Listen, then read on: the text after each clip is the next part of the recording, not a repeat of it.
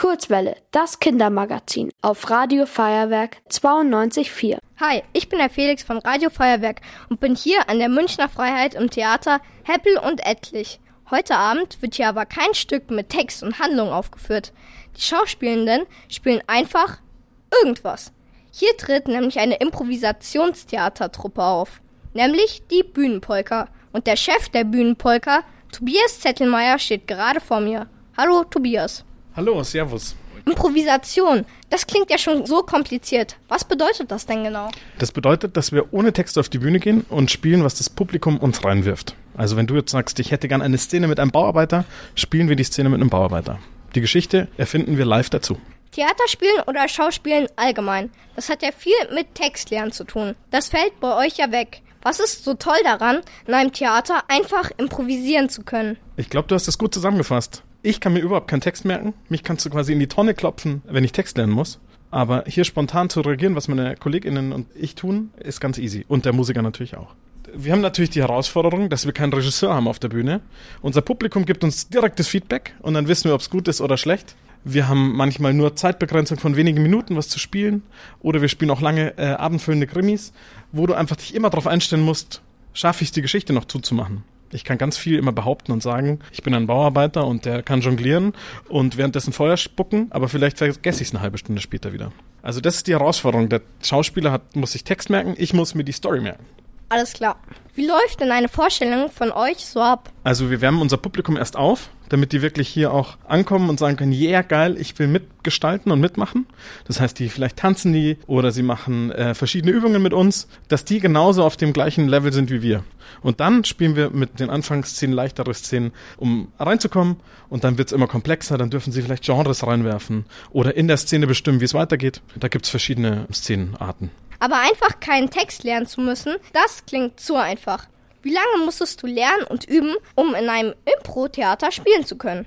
Okay, ich habe angefangen, als ich 15 war und ich bin jetzt 36. So lange spiele ich schon Impro-Theater. Ich spiele aber wahrscheinlich, seit ich 20 bin, professionell Impro. Wie lange muss man es üben? Dem einen fällt super leicht, wie wenn du Mathe machst. Der eine kann sofort Bruch rechnen, der andere braucht Jahre dafür. Aber ich glaube, man muss immer Lust haben, vor Leuten zu stehen, zu präsentieren, auf der Bühne präsent zu sein und Mut zum Scheitern zu haben. Und dann ist es egal, wie alt du bist. Also es kommt eigentlich nur auf den Charakter an, oder? Und auf die Lust. Und wenn, wenn man selbst keine Lust hat zu machen, wird es einem auch super schwer fallen.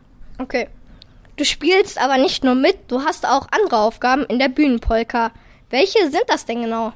Oh, das sind so spannende Aufgaben wie mit Kunden telefonieren, Angebote schreiben, Abrechnungen machen. Ich mache quasi das komplette Booking. Ich bin der Agent für unsere ganze Firma und ich muss mich darum kümmern, dass wir alle davon leben können. Okay, also du hältst die Bühnenpolka am Laufenden.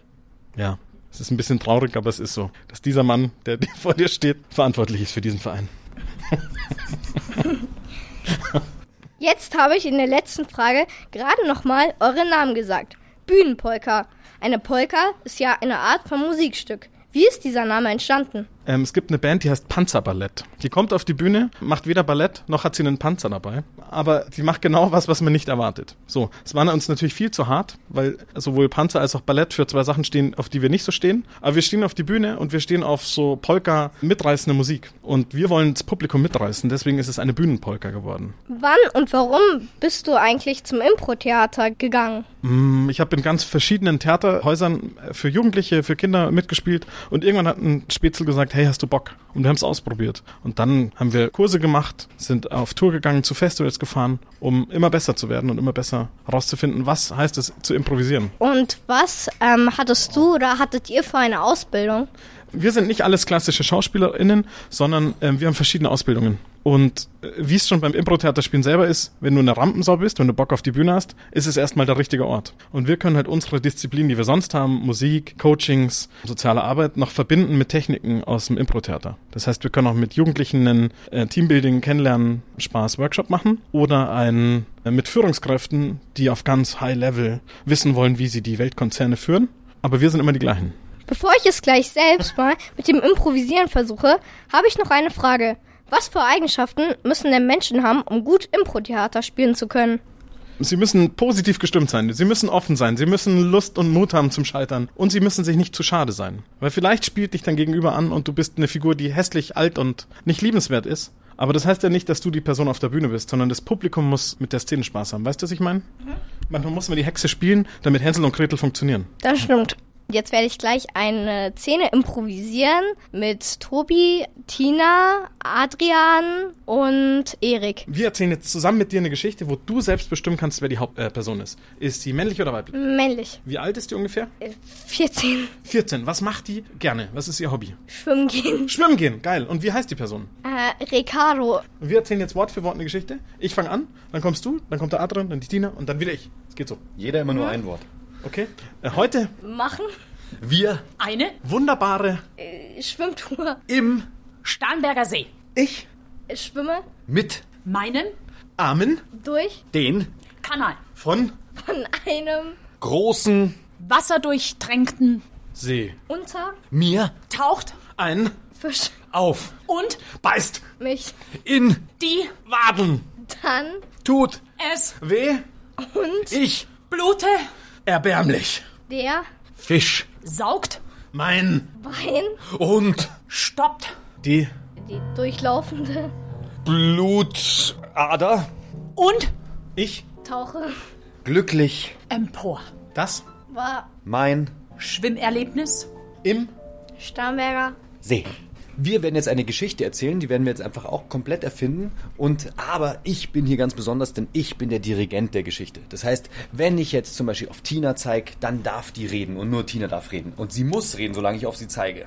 Heute habe ich mein erstes Konzert. Dann wechsle ich zu dir. Und dann darfst du einfach weiterreden von dem, was sie gerade gesagt hat. Du schließt dann daran an. In einem riesigen Konzertsaal. Und es waren 100.000 Menschen da. Die 100.000 Leute hatten genauso viel Lust auf Ed Sheeran wie ich. Aber ich hatte. Hatte keine Schuhe an. Und hatte auch keine Socken an. Ichiran sah mich komisch an Und war erstaunt von meinem Geruch der Füße. Ich hatte nämlich die legendären Käsefüße. Ähm, weil ich habe davor Gouda gegessen. Deshalb fielen alle Konzertgäste in Ohnmacht. Und Ichiram auch. Ich war ganz alleine, schnappte immer seine Gitarre und spielte für mich selbst seine besten Hits. Und dann äh, wachte das Publikum wieder auf und jubelte für mich. Yeah! Mega Geschichte. Sehr gut gemacht. Gut. Also mein Tag war ich auf jeden Fall sehr schön mit der ganzen Bühnenpolka. Und ja, die Interviews waren auch sehr interessant. Ich habe wieder neue Leute kennengelernt. Und generell finde ich es hier auch sehr schön. Die Location ist ganz cool und wir haben dann auch improvisiert. Ja, ich fand's cool. Ciao, euer Felix. Das war's von mir. Ihr wollt auch ins Radio? Dann macht mit bei der Kurzwelle. Schreibt einfach eine E-Mail an radio@feuerwerk.de.